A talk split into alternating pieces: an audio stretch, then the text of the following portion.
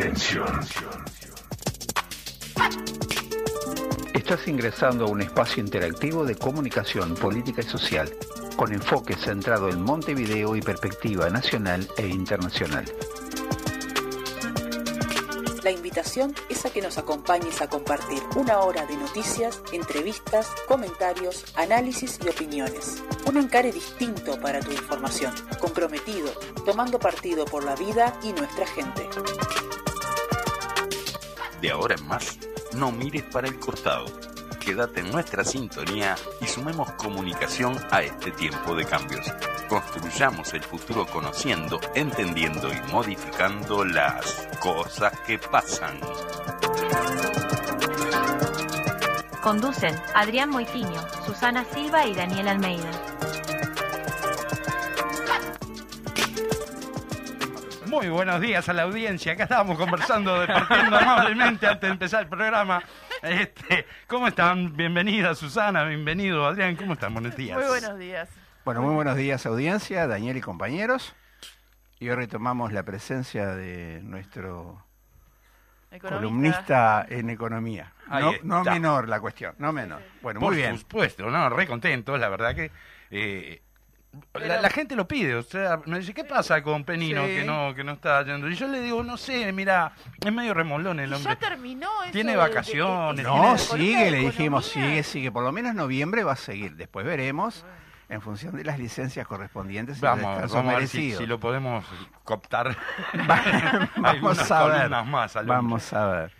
Che, ¿qué me dicen? Elecciones en Argentina, quedé de cara. Eh, sí, era como que... Qué fuerte, ve- ¿no? Sí, sí, sí, sí. Se veía, se veía este, en las encuestas de Boca de Urna se estaba viendo muy, muy este, una clara diferencia. Una diferencia importante, Yo- ¿no? yo Sí, sí, de, sí. de verdad que me cuesta terminar de caer, digo, de que me termine Sí. de caer la ficha, digo.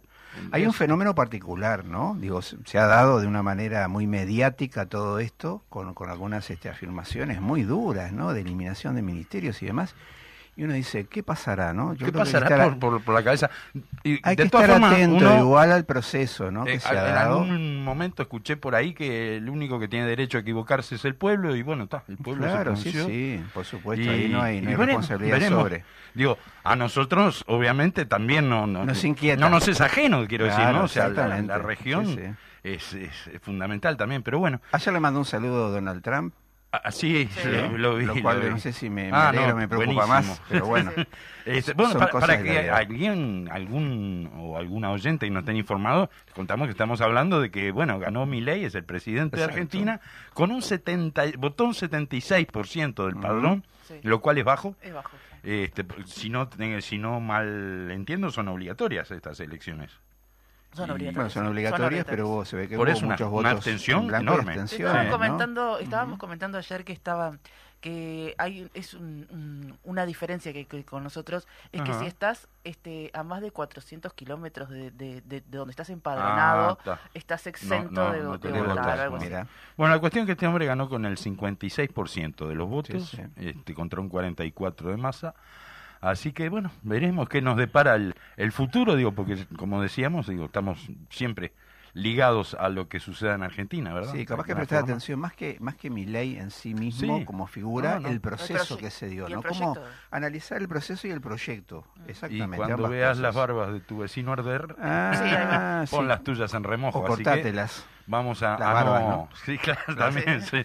Podría ser ahora que viene el verano. Mm. Bueno, vamos rápidamente a, a una convocatoria. Este, se produce, se va a producir la reedición de Manual para entender quién vacía el sobre de la quincena. Mira. Este año se cumplen 50 años de la primera edición de este siempre vigente libro del ingeniero José Luis Macera y por este motivo se realizará una reedición del mismo y un lanzamiento de los nuevos ejemplares organizado por la agrupación justamente José Luis Macera del seccional Tacino del PCU. Es una gran oportunidad para, para homenajear a Macera y su contribución como intelectual y luchador social.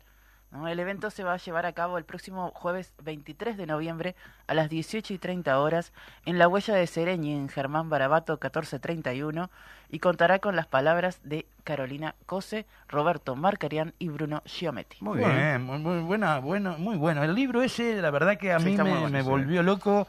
Cuando recién me afilié a la UJC, este, tuve la oportunidad de leerlo y de verdad que te abre la cabeza, digo, a, a un montón de conceptos, de conocimientos que, que yo no tenía en ese momento. Claro y sencillo, Y como muy siempre, sencillamente, ¿no? sí. Ah, Con el pie a tierra. Más o menos como lo que hace Fede acá en la columna de Sí, economía, bueno, sí, sí. eh, igual me gusta más lo que por hace, ese camino también. Claro, igual me gusta lo que hace el compañero porque es mucho más actual, ¿no? Va, sí, no, por supuesto. cuestiones. Pero bueno, a pesar de todos los cambios Claro. en, en este medio siglo, digamos, este sigue muy Totalmente vigente. ¿no? vigente. Lo- Muy bien.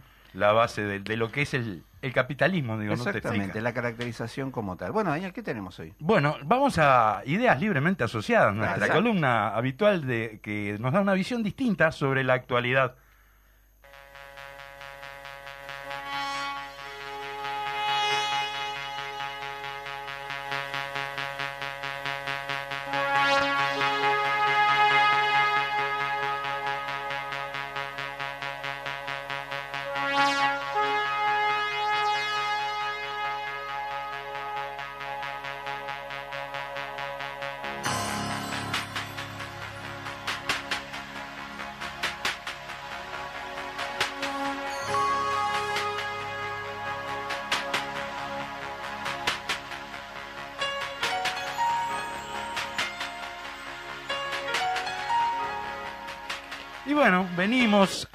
Corridas. se Como era hoy. Sí.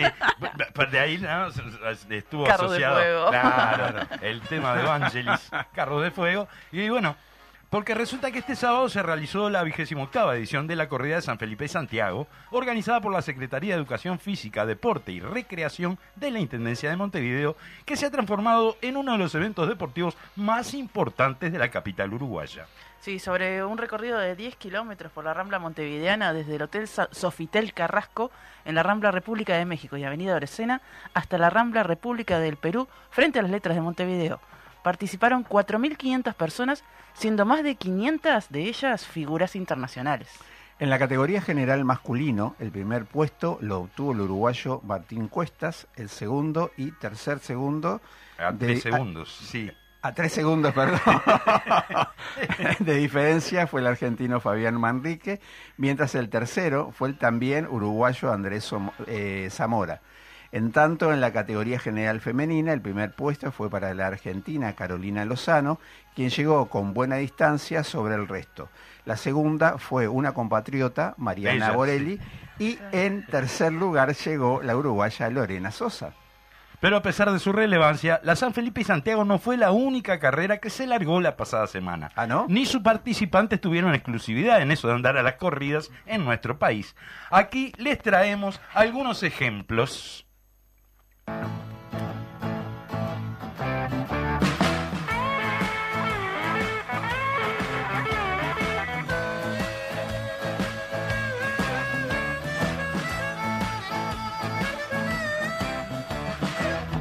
todas partes brotan cientos de banderas. La radio y la televisión proponen que la gente luzca coloreadas camisetas y entone cánticos de pie. Nos lanzan besos los señores candidatos. Ya ha comenzado el carnaval electoral. Sí, se largó la primera etapa de la carrera hacia Plaza Independencia. En los distintos equipos ya se vienen definiendo quiénes disputarán la posibilidad de representar a cada uno de ellos en la carrera hasta el edificio ubicado frente a nuestra icónica Plaza Independencia. Ese edificio que después de décadas de abandono terminara de construir el gobierno del Frente Amplio y que en estos años hiciera tan famoso el del Partido Nacional desde su cuarto piso hasta el décimo primero, incluyendo la entrada por el garage. Todo.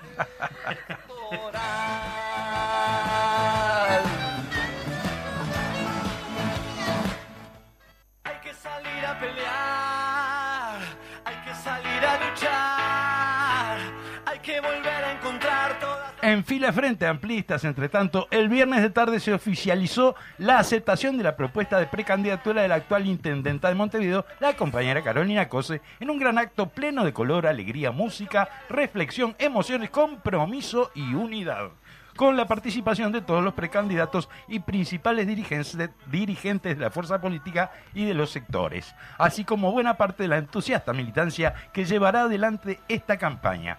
Alguna fuente lanzó el rumor de que también Luis pasó a saludar, pero eso rápidamente fue descartado. Seguramente.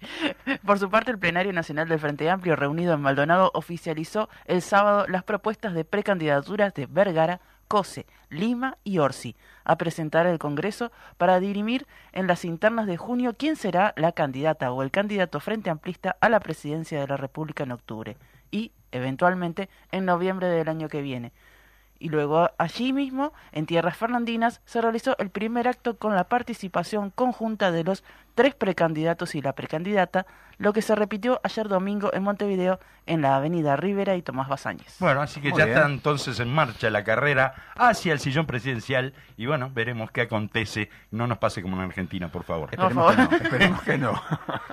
Otra, otra más, otra más. El que no corre vuela.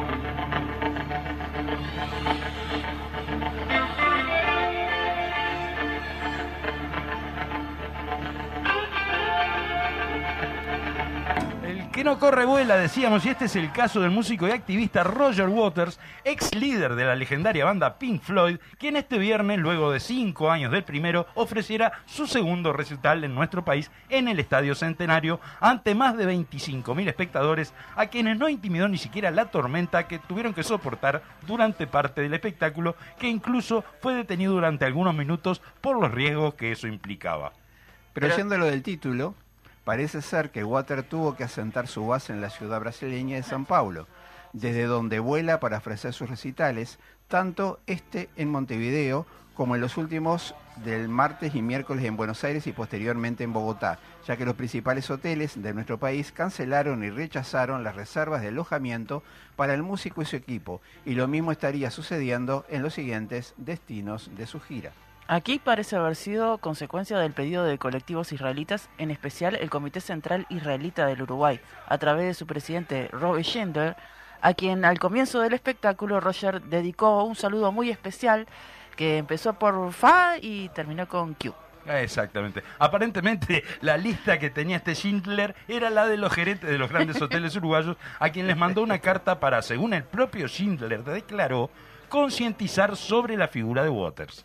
En los días previos al show también hubo pedidos de que se le removiera el reconocimiento de visitante ilustre y de que se le quitara la declaración de interés cultural a su espectáculo.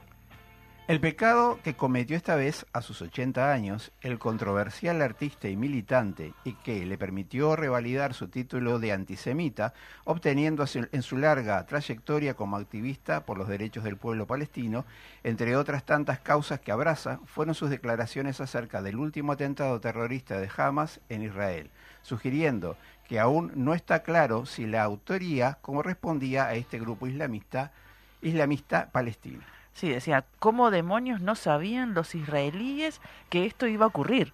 Dice, todavía estoy un poco en, e- esa madriguera de conejo. Quiero decir, ¿no escuchó el ejército israelí a esos 10 u 11 campos los estallidos cuando explotaron? Lo que sea que tuvieran que volar para cruzar la frontera.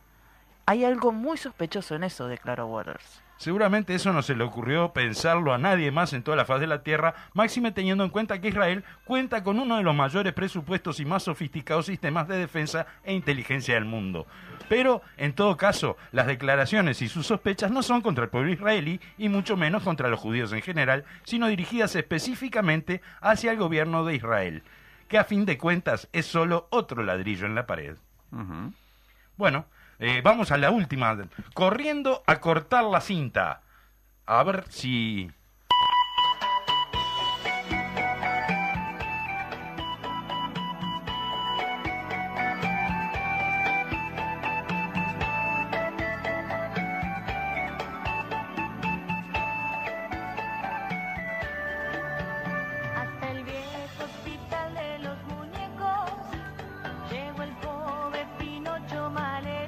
allá fue el pobre Pinocho hasta el hospital. Este, resulta que en la misma conferencia de prensa en la que anunció el desfile de, renun- de renuncias de los que habían hecho todo bien con el tema del pasaporte Marcet, el señor presidente se colgó al final con el anuncio de que al otro día inauguraría el hospital del Cerro. Seguramente haya sido coincidencia que se juntaran ambos anuncios y no para jugar a la tapadita de uno con otro. No, eso ¿O no? No, eso no. No, no. Bien. Y no es nada creíble que estuviera tan apurado por, eh, solo para ir a recibir abucheos, gritos de corrupto, entre otros. Lo cierto es que la, ina- la inauguración fue apresurada, que el hospital aún sigue sin funcionar.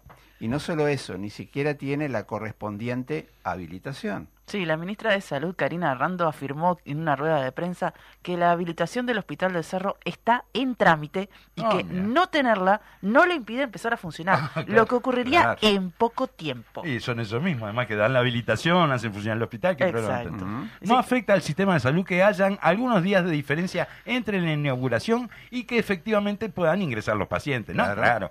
No es algo en lo que va a haber un año de diferencia, son pocos días, sostuvo. La jerarca señaló también que no necesariamente la falta de habilitación representa un riesgo para la sociedad. No necesariamente, o sea, Claro. puede que sí o puede Claro. que no. Y remarcó que otros centros de salud tampoco tienen ese permiso. ¡Ah, qué genial! ¡Caramba! ¿A quién le corresponderá? ¿A quién le corresponderá? Bueno, sobre la habilitación del Ministerio de Salud Pública para el Centro de Salud, la ministra dijo que otorgarla demostra- demorará meses, Mm. aunque los trámites están siendo llevados adelante. Ah, bueno, bueno, bueno. En fin, nada parece tener que ser tan a las corridas como lo fue el marketinero corte de cinta. Eso, para eso sí, para eso corrieron. Porque Sin además duda. justo coincidía con el con el desfile de, de ministros, sub- Sí. sus secretarios y Claro, asesores. En todos esos apuros. Ah, que ¿no? había que tapar, había que tapar. Bueno, dejamos por hoy entonces esta, esta sección y nos vamos a, a lo que queda. Perdón, Fede. Eh, Federico comimos Penino, unos minutos. Te entregamos tarde, te entregamos tarde. Hoy se No, nos no fue con esto,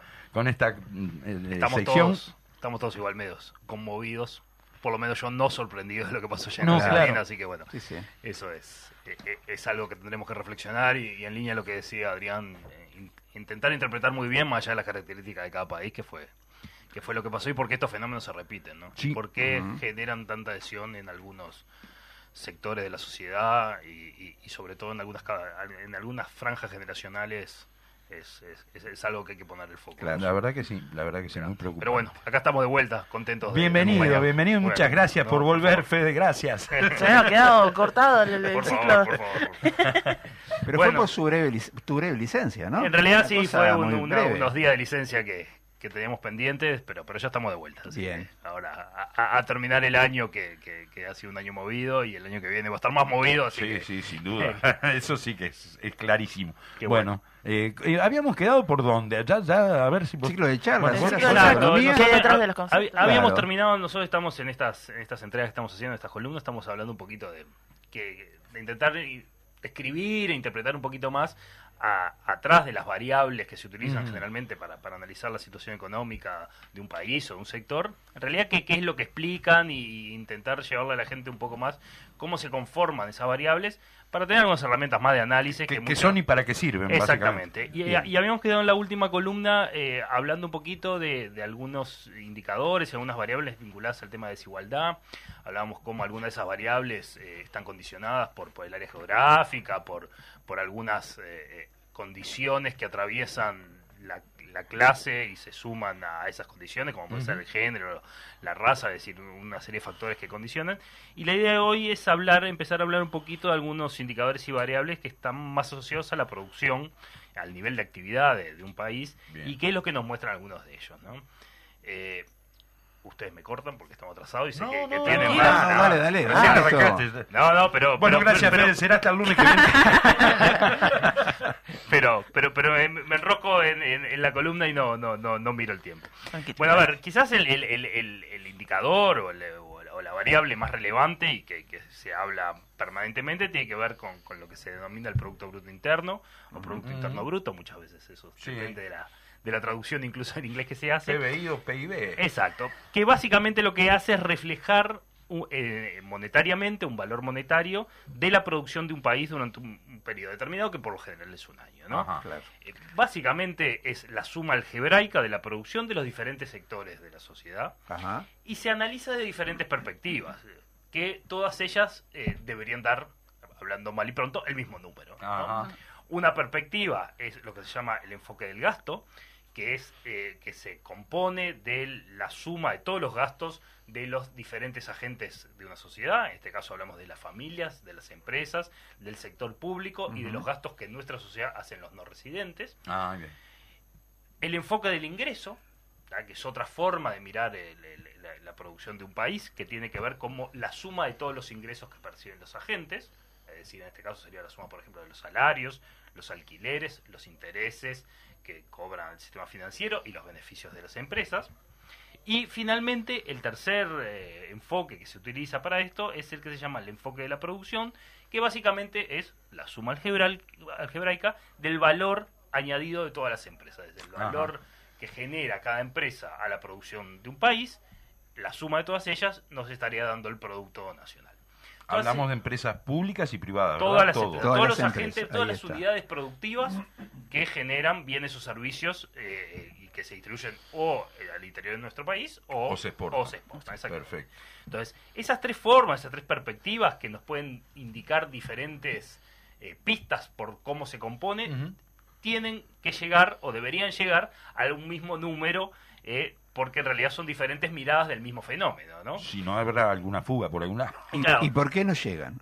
No, eh, no, no, llega, llega. Si, no ah, llegan ah. es porque hay algún error en la, en la- en la construcción. Bien. Lo que sí es verdad es que en algunos de ellos, por ejemplo, el método del ingreso y el método de producción, a, los- a, a la suma algebraica de los diferentes componentes Ajá. que nosotros vimos se deben, por ejemplo, sumar los impuestos y deducir las subvenciones para netear esos efectos.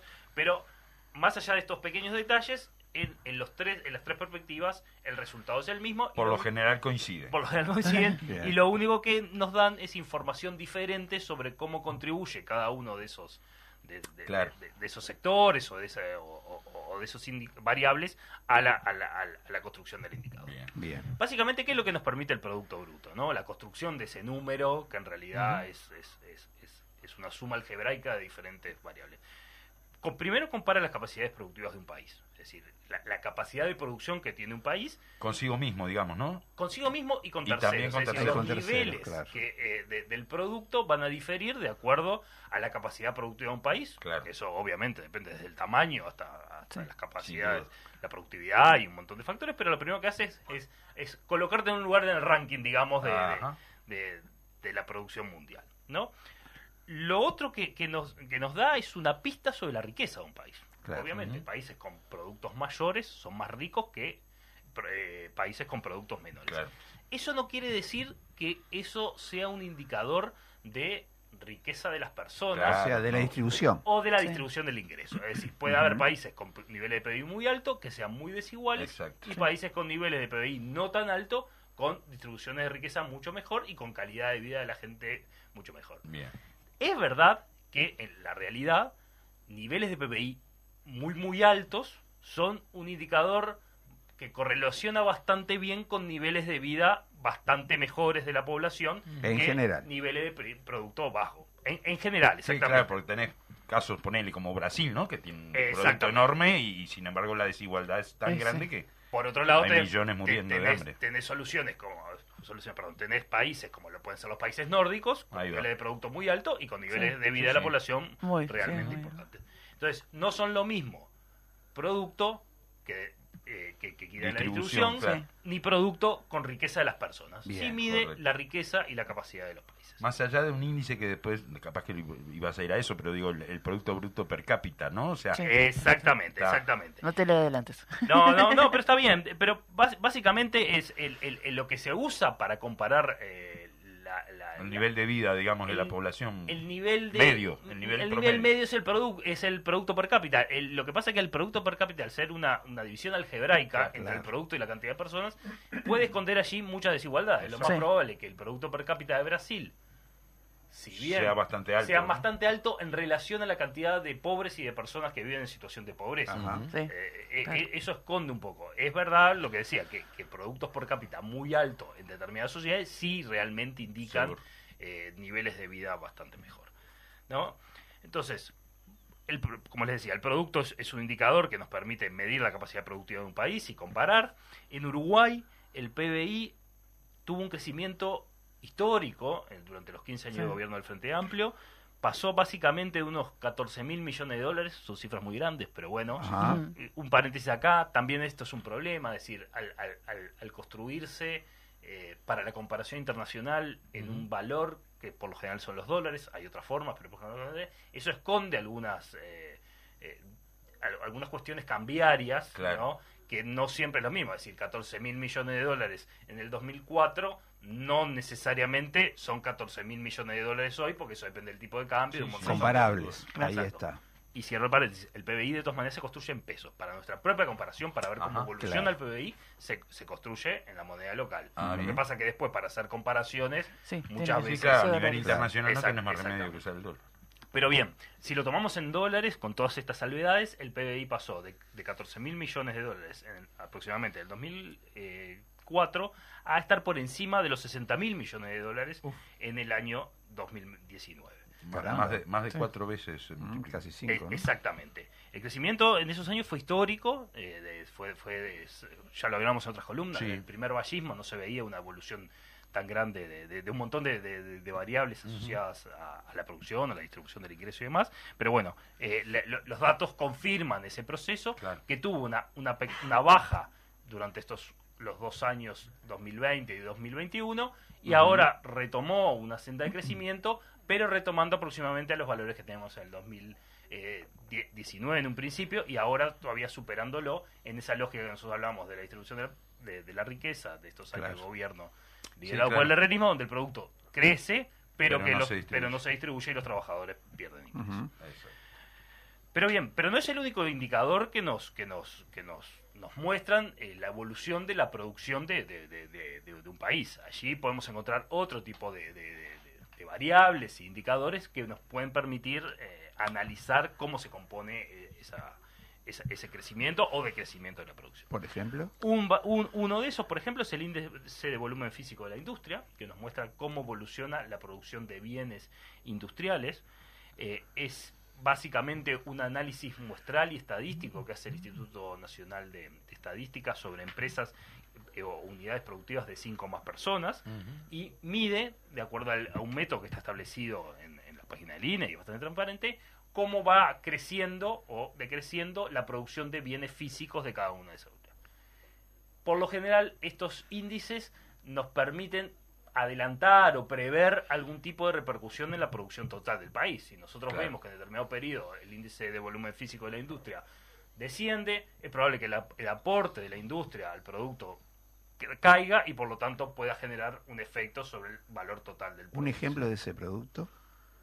Adrián. Ah, Un ejemplo de ese producto. Por ejemplo, eh, carne. Cualquier producción, Cualquier producción. cualquier producción de manera productiva se, se contabiliza y se, eh, se, se- se- se analiza la evolución Exacto. en plazos más largos o más cortos, de- dependiendo de qué análisis se quiera hacer, pero básicamente muchas veces nosotros escuchamos a analistas eh, de los medios y demás diciendo, bueno, el, el- el índice de volumen físico de la industria en el semestre pasado eh, se redujo, eso es lo más probable que tenga un efecto en los meses Sí, siguientes claro. sobre el, el producto general y por lo tanto en el año puede tener. Son, son como pistas que nos van dando Se pueden hacer previsiones con ese, con Exacto. ese No, no, no, no, no me resulta como muy difundido eso. ese No. índice, ¿no? No, por eso. Nombre Pero- largo no tiene, por sonaba, eso, te digo. claro. más. Hay otros que capaz que Sí. este, si bien no, no, lo, no lo escuchaste, es de No. los más, eh, Más usados. nombrados, pero por ejemplo hay un índice que analiza las horas empleadas por, por, por, por la producción nacional, Ah. decir, Ah, mirá. analiza la cantidad de horas contratadas. que- La- las horas de trabajo, digamos. eh, por ejemplo, Para por la ejemplo, producción. eh, sí, por ejemplo, el índice de volumen físico de la construcción, que es otro Índice sector de volumen importante, físico de la construcción. que aporta mucho y que se analizan, por ejemplo, los metros cuadrados de construcción que se van, y eso también es un indicador No. del dinamismo o la falta de dinamismo de un sector Claro. importante y que emplea mucha mano de obra como la construcción. Es decir, son una serie de, de, de- de va- de- de variables y de conceptos que nos van dando diferentes pistas de por dónde eh, va el, el proceso productivo y si está Prever mejor. más o menos Exactamente. hacia dónde se dirige, digamos. Exactamente. Pero existen indicadores que también están asociados al proceso productivo propiamente dicho. A ver, A ver. a cómo se compone eh, la combinación de los factores de producción que, muy esquemáticamente y, y más allá de, de algunas condiciones que se puede dar, se compone de dos grandes factores que están en pugna y que siempre hablamos que son del capital y el trabajo. ¿no? Bien.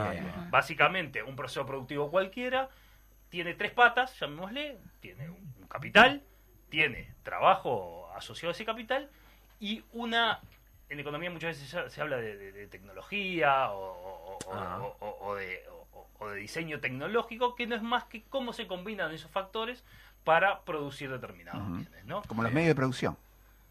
Sí, en realidad los medios de producción serían parte del capital. Bien, Es decir, nosotros claro. tenemos, tenemos el capital, Bien, tenemos la, claro. la fuerza de trabajo, trabajo, la mano de obra, y se combinan de alguna manera para producir bienes. Y Bien. la forma que se combinan, que puede ser desde el diseño de, llamémosle, algo, un, un concepto viejo pero capaz que, que, que bastante didáctico, es decir, cómo se arma la línea de producción de Claro, determinado bien, o qué innovación tecnológica se incorpora en, en esa combinación, permiten ser más o menos productivos, ¿tá? que es lo que, que nos va a dar. Entonces, básicamente lo que vamos a, a- a retomar la semana que viene es ver un poquito eh, ese proceso productivo, cómo se compone, cómo se mide la productividad del trabajo, que es parte de una discusión que muchas veces está presente y que no es tan fácil, no es tan fácil eh, reflejarla en los análisis, porque además hay muchos sectores que es muy difícil medir la productividad. Pero bueno, la semana que viene retomamos con, con- con cómo se combina capital-trabajo y cómo se mide la productividad para, para seguir con eso. Perfecto. Perfecto. Nos Impresionante. encontramos entonces el lunes que viene, Fede. Perfecto, Muchas gusto. gracias. Nos vamos rápidamente a la pausa y le saludamos al Fede Lima Al allá en Fede. los controles.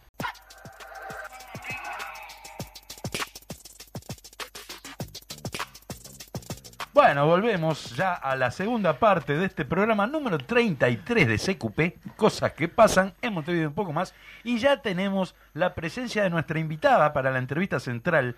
Contanos, Adrián, de Bueno, qué se, se, trata. llama Carolina Spilman, integrante de la Secretaría de Género del PCNT y del Ejecutivo de SUTEL, y hoy particularmente vamos a hablar acerca del Día Internacional de la Eliminación de la Violencia contra las Mujeres. Bienvenida, Carolina. Bueno, muchísimas gracias por, por recibirme, por invitarme.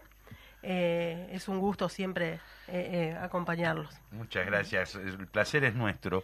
Vamos, decía Adrián que vamos a hablar del Día Internacional de la Eliminación de la Violencia contra las mujeres, las mujeres, eh, que sería el 25 de noviembre, ¿verdad? Ahora, el 25 de noviembre, eh, bueno, se, con- se conmemora el Día Internacional de la Eliminación de la Violencia contra las Mujeres. Eh, bueno, desde 1999. Ajá. Las, las Naciones Unidas así lo establecieron en recuerdo de las hermanas Mirabal, que fueron eh, tres Ah, sí. hermanas asesinadas por la, por la dictadura de Trujillo en, en República Dominicana, en- Sí. allá por 1960. Eh, y bueno, y el objetivo del día en sí es bueno visibilizar eh, las desigualdades, las discriminaciones, todas las formas de, de violencia. Que no son pocas. Exacto. Y bueno, y la, la más extrema de ellas, que es, el- que es el femicidio también, que, o sea, que, que- que tratamos como de visibilizar eh, todo esto. Seguro. Eh, y al mismo tiempo reclamar, ¿no? Eh, visibilizamos y reclamamos mejores políticas públicas para la prevención de la violencia. Este año, en, en lo que va del año, estamos en noviembre, van, ya son 20 los femicidios. Sí. Eh, seguimos teniendo, bueno, en este gobierno, un gobierno que no, no, no asignó presupuesto para la ley de violencia Claro. basada en género, que es la 19.580, y sabemos que una ley que no tiene recursos Sí, eh, sí. Sí, no se es, una, es una expresión de deseo, ¿verdad? Claro. Eh, bueno, no, no tenemos comisarías suficientes para atender eh, esto- estos casos. Hablamos de, de- de comisarías especializadas, Claro. tampoco juzgados especializados. No hay suficientes tobilleras, no hay dispositivos que atiendan eh, psicológicamente a las víctimas, Sí, tanto a las mujeres como a los niños y niñas Claro. que, que- que la padecen. Entonces vemos que, que- que- que estamos en, en un momento bastante complicado eh, como país, por todo esto que, que les decía. eh, y aparte, desde el Estado recibimos eh, otro tipo de, de violencia, como por ejemplo, eh, es violento que una mujer eh, queriendo realizarse un aborto, o sea, no pueda hacérselo, Ajá. aunque, aunque es legal Sí. y hay una ley que te ampara, eh, no puedes realizártelo en tu departamento porque hay médicos con objeción de conciencia que no te lo realizan. Y no, y no tenés ninguno de repente, o sea, están todos... Hay, de- hay departamentos enteros no que, que no hay un médico que te lo pueda hacer, ¿no? Y, y siempre quienes pagan, las más pobres que no Sí, se pueden. Mover de un departamento a otro, o sea, es complicado, porque aparte hay otra problemática que es que, que tampoco hay un registro de los objetores de conciencia. Ah. Entonces es difícil, O sea que las autoridades no saben si cuentan con algún médico ahí o no. no, y eso es lo que complica más todavía, porque sabés que te, tremendo. te Claro. podés ir a otro departamento, pero de repente ligas mal Y no sabés si en ese tampoco y, hay. y llegás y no te lo hacen y bueno, según la ley también hay un tiempo establecido para hacérselo. Sí, entonces, seguro, ¿no? eh, Sí, claro. Es bastante complejo, ¿no? Así que esa es una modificación que, que va a haber que introducir Sí. urgente en próximo gobierno. El digamos, próximo ¿no? gobierno va a tener mucho trabajo. ¿Está comprendida esa, esa apartado? ¿Está comprendida en la ley 19.580? No. Como un no. elemento componente de la ley, no. No, la ley Eso se vio después. se vio después que es Ajá. la ley de interrupción voluntaria del Mm. embarazo que, que tiene muchas cosas para modificar también, ¿no? Claro. Esa ley. Sí, claro, con la, con la Eh, práctica, digo, se van viendo de repente las Exacto, las porque a veces uno no Es- escribe sobre sobre la, sobre la letra fría y después Seguro. eh, La, la realidad supera. sí, la claro. realidad supera. Exactamente. O sea, eso eso como otra forma de violencia, ¿no? Que, sí. que recibimos De- las de parte mujeres del Estado, de parte del Estado, exactamente. Tú decías recién, el, el- el hecho de que no se asigne presupuesto pega, digamos, directamente en los elementos que son de carácter correctivo y preventivo, en los Exacto. elementos de control, ¿no? Que Exacto. podría, digamos, la ley desarrollar y otras que están vinculadas al tema. Exacto. No, nosotros creemos y entendemos que los femicidios se pueden evitar. Ajá. ¿no? Eh, bueno, se pueden evitar también con educación al respecto, que- cosa que, que, que- que tenemos, que no tenemos, ¿no? claro. que no se hace una como campañas preventivas al respecto. Eh, y después tampoco tenemos eh, dispositivos que atiendan a los hombres que deciden dejar de ejercer violencia, ¿no? O sea, o sea, Claro. hay alguna cosa, pero es totalmente insuficiente, ¿no? No, y los mecanismos de, de prevención, digo, Exacto. más aceitados y más, Sí. más efectivos, digo, también a la hora de que de los que no deciden dejar de ejercerla, ¿verdad? Exacto, o sea, o sea, desde, desde el gobierno, o sea, este no es un tema que esté en la agenda y no está para nada sobre la mesa, ¿no? Sí. Sí, vos señalabas el componente de educación, ¿no? No solo el de sensibilización, sino la continuidad con, Claro. un, con un sistema que se puede desarrollar de, de formación o educación, ¿no? Sí. En general. Porque es un problema estructural, ¿no? O sea, es, es algo que está arraigado en nuestra sociedad y, y bueno, y, y todas esas cuestiones se resuelven educando, o sea, no hay otra. No va a ser de un día para el otro, seguramente. Tampoco, tampoco. Este, pero bueno, empecemos, ¿no? Sí, Si no- en algún momento hay que Claro, empezar. Tal cual. ¿Cómo, cómo estamos eh, a nivel de la región por, en, en estos temas, digo, en cuanto a retraso o avances?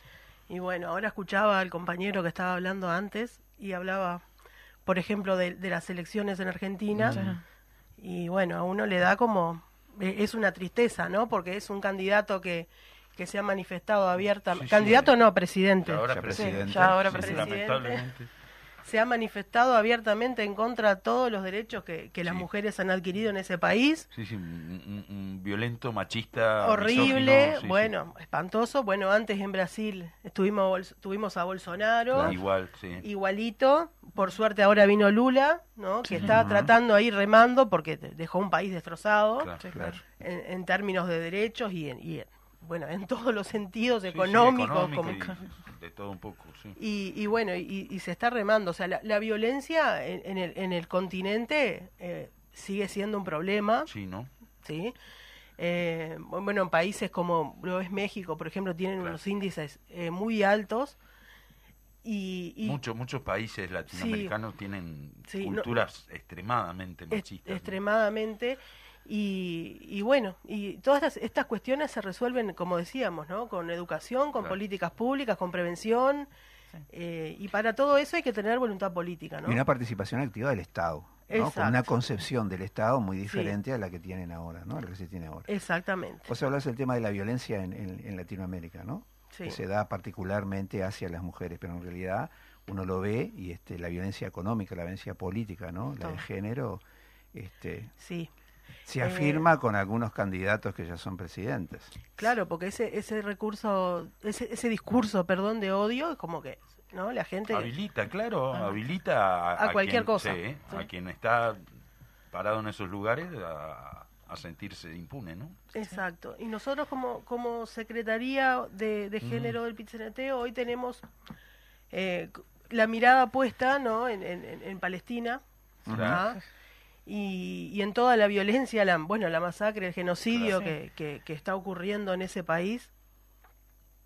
Nosotros entendemos que, que no se puede ser feminista si no se está con las mujeres de Palestina, si no se está contra el bloqueo, la ocupación, bueno, el, el colonialismo de Israel. Eh, porque todo esto es, es violencia contra las mujeres. Sí. Eh, eh, hay, nosotros el otro día hablaba con una compañera justamente, hagamos el ejercicio, ¿no? De, de, de, de nosotras que estamos acá de este lado del mundo, ¿no? Que nos levantamos todos los días y at- atendemos a nuestros hijos y nos vamos a trabajar o nos vamos al sindicato. Eh, pensar ¿no? en ellas que se levantan todos los días con las metrallas de fondo, con, con el miedo, con el hambre, ¿no? Eh, eh, es, es bastante conmovedor, ¿no? O sea, a mí me conmueve profundamente pensar que en este momento hay mujeres que, se- que están eh, muriéndose prácticamente de hambre porque no entra alimento, Sí, sí, sin, sin electricidad, Ah. sin agua. sin- Sí. no tienen suministro de, Sin sa- de sin energía, salud. no tienen suministro de agua, eh, dejan de comer para darle a los hijos porque lo poco que tienen, ¿no? Porque también... Sí. Eh, tampoco consiguen. no Entonces eso eso es como que, que es algo que, que nos conmueve mucho y nosotros estamos coordinando hoy con la coordinadora de eh, por Palestina que, que- que hay a- acá en Uruguay eh, y con todas las organizaciones, ¿no? Como son FUGBA, FUGBAM, FEUM, MISU, la Femiferia, las Mujeres de Negro. O sea, estamos eh, en coordinación para visibilizar esta situación ahora el 25 de, de noviembre, ¿no? Eh, ¿Qué se espera hacer el 25, en concreto para Montevideo y el Uruguay en general, no? No- nosotros vamos a concentrar, la, la- la Secretaría de Género va a concentrar en Plaza Libertad y vamos a marchar hasta, hasta la Plaza Independencia a las 15 horas, el, el mismo El 25. 25 mismo, Bien. correcto. Después eh, estamos coordinando como PITCNT otra, otra actividad que va a ser el 30, pero que todavía se está- estamos No, no está ultimando los definida, últimos, está. los últimos Sí. detalles que después los vamos a informar. Sí, después nos Bien. pasas el- los datos cuando Sí, tengas. ¿Lo reiterás? Eh, Así difundimos. Entonces eso, es como que nos parece muy importante visibilizar ¿no? toda la situación que se está viviendo. Sí. Eh, y, y, y, y todo esto del, del bloqueo también de, lo- de los medios de, de- de comunicación, ¿no? Porque Sí. te muestran el, el edificio en ruinas. Es como que... Y la realidad es que es, es- es todo lo que... El genocidio que están viviendo en ese eh, espantoso y... Sí, la construcción del, del relato a El través de la relato, Claro, prensa. el del- relato es como eso, ¿no? Te muestran el, edificio que se derrumba y bueno...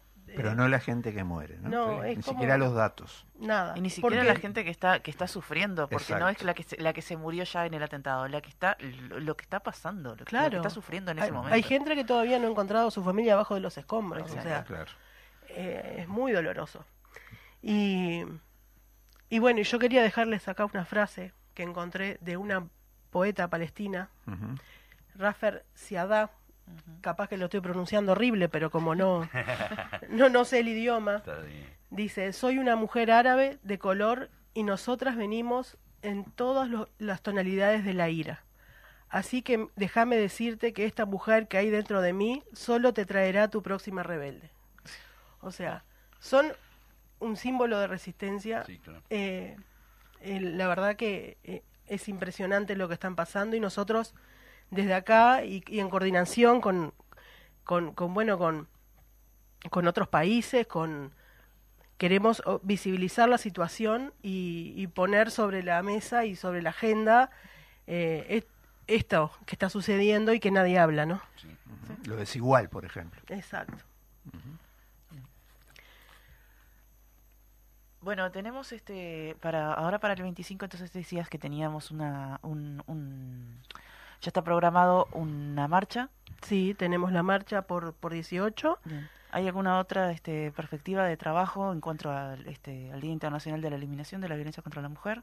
Bien, sabemos que en todo el país se está, tra- se está trabajando para, para esto, ¿no? En- siempre en distintos departamentos hay actividades, hay movida. Sí. Eh, en los plenarios de, de- de- de los Departamentales, de- se encargan, eh, la información no llega, pero sabemos que, que se están organizando, ¿no? Eh, después estamos también como secretarías eh, em, trabajando con todo lo que es esto de la recolección de firmas. Sí, Ah, claro, exactamente. Eh, estamos en movimiento, como todo Sí, el movimiento obrero, Sí, sí, sí, tal eh, cual.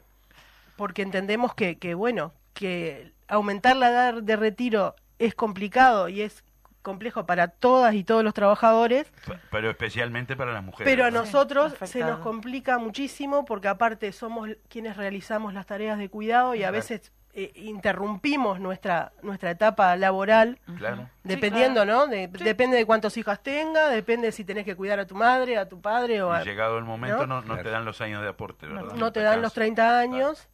eh, y bueno, y seguimos nosotras sosteniendo los cuidados. Y ahí me gustaría puntualizar Dale. algo, Sí.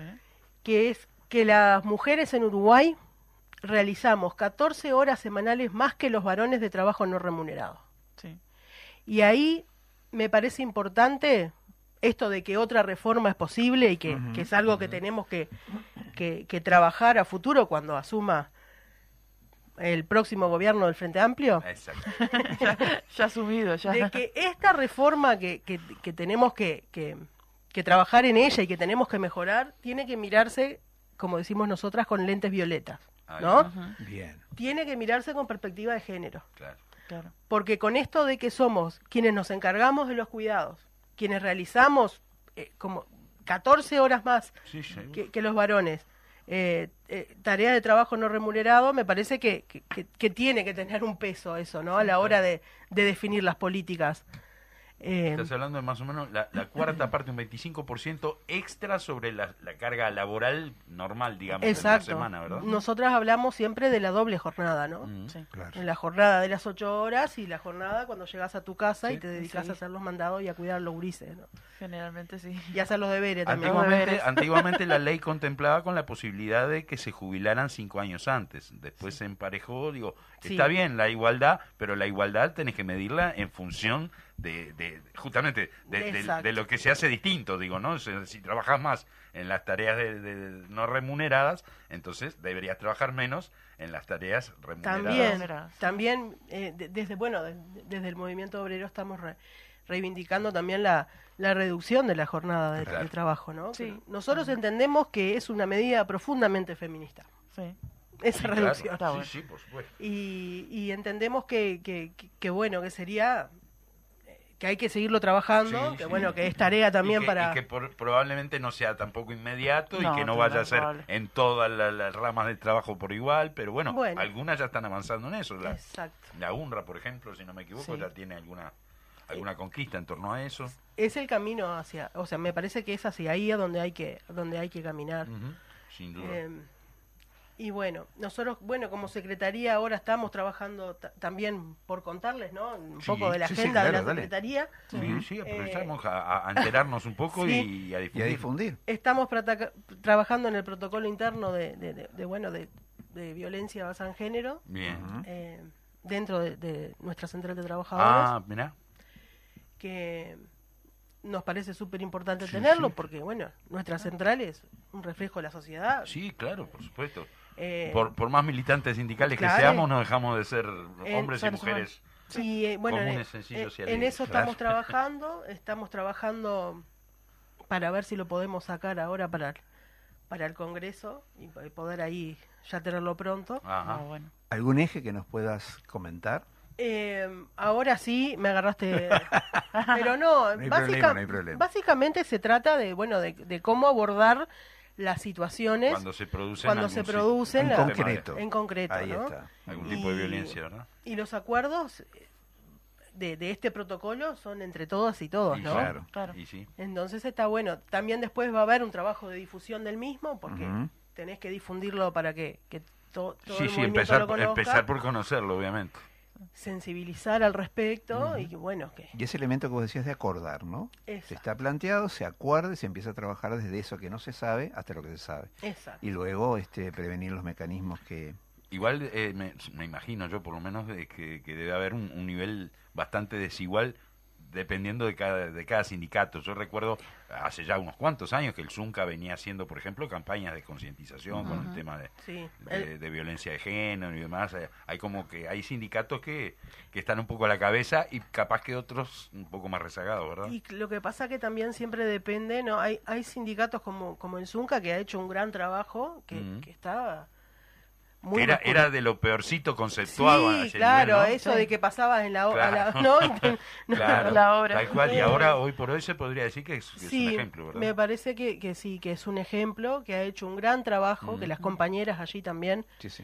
que, que no son muchas, Que se han incorporado muchas, pero Sí. claro, para lo que había son Para lo que había son más. muchísimas. obviamente, sí. y sí. eso también tiene que, que ser un, un aporte importantísimo. Eso, eso, tiene que ver totalmente, Claro. el trabajo que han hecho la- las compañeras y, y bueno, y que los compañeros de cierta forma han ido incorporando Sí, y han ido claro. aceptando. Eso también, sí, sí. Eh, me parece que, que- que hay que decirlo porque es de destacar. Sí, sí, por eso. Eh, y después tenés al- algunos sindicatos que están más eh, masculinizados y Ajá, bueno, algunos sí. sectores mismos dentro de Sí. los sindicatos. Nosotros, Claro. por ejemplo, eh, yo eh, soy de Sutel, por ejemplo, Mm. tenemos sectores de, su- de, de- de Antel que, que son profundamente masculinizados, como es Sí, la claro. planta externa. son- Claro. eh, pero también eh, se están incorporando muchas mujeres, se vienen incorporando y eso también eh, genera como un cambio, ¿no? Primero generó como un rechazo, ¿no? claro. Sí, claro. Como siempre. Y de- como siempre, siempre que hay acción, Siempre. hay reacción. claro, ¿no? y después es como que se van adaptando y bueno, y, y, y- y se va acomodando todo para, eh, para que, bueno, para que las compañeras puedan también estar en un lugar eh, amigable, ¿no? Claro.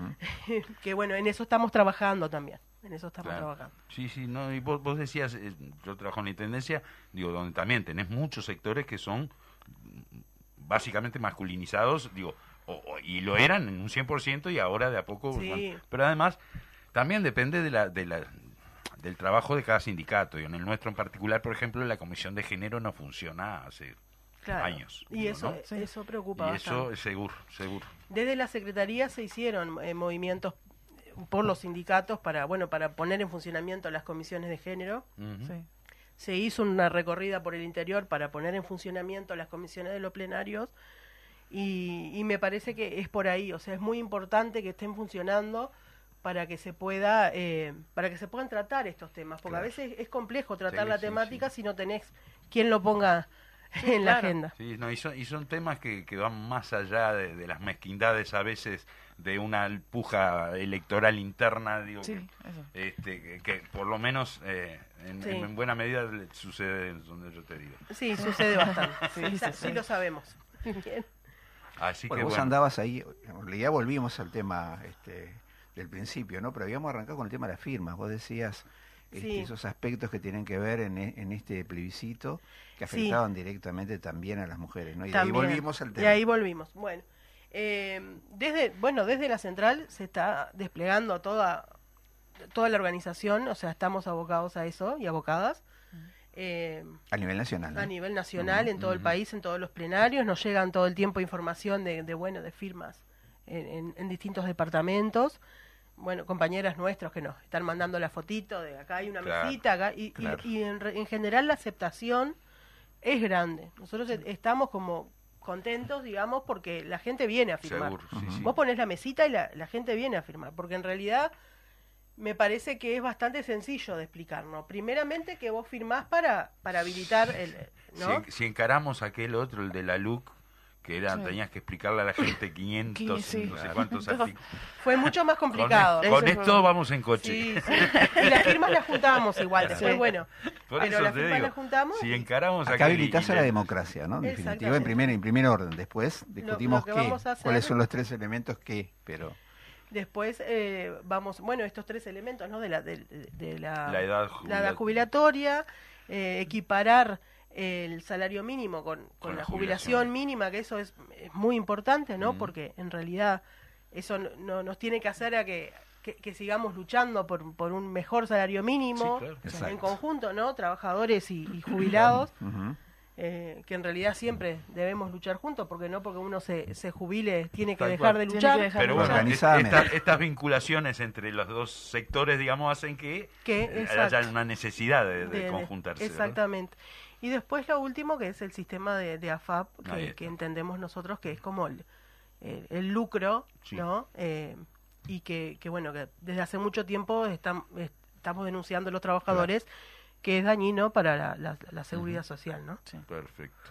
Así que bueno, por ahí, por ahí va entonces el, el plebiscito y, y va en camino, digo, se hicieron un par de jornadas ahora a nivel sí, nacional, se ¿verdad? hicieron Ujú. un par de jornadas bastante exitosas, se juntaron muchas muchas firmas y, y creo que es por ahí que vamos a seguir juntando y que Para este a- se precisan muchas menos que para el de, para el de la LUC, pero igual Sí. el objetivo está marcado, si no me equivoco, en, en medio millón de firmas. Exacto, el objetivo es ese.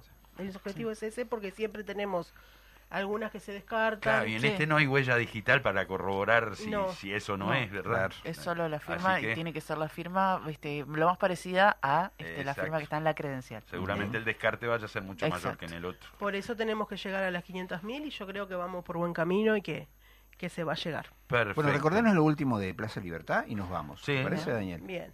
Nos concentramos entonces el 25 a las Sí. 15 horas en Plaza Libertad y marchamos hasta Plaza Independencia. Perfecto, entonces están fundamentalmente todas nuestras oyentes invitadas y nosotros también, porque También, no? también. También.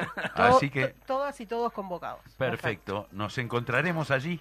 Y te agradecemos, Carolina, por, por habernos acompañado, por habernos brindado toda esta información sobre estos temas que, que son muy dolorosos, muy importantes, eh, muchas veces no, no tienen la difusión y, y la atención que, que requieren, ¿verdad? Bueno, eh, les agradezco a ustedes por recibirme y bueno, a las órdenes cuando, Muchas cuando gracias. se requiera. Muchísimas gracias.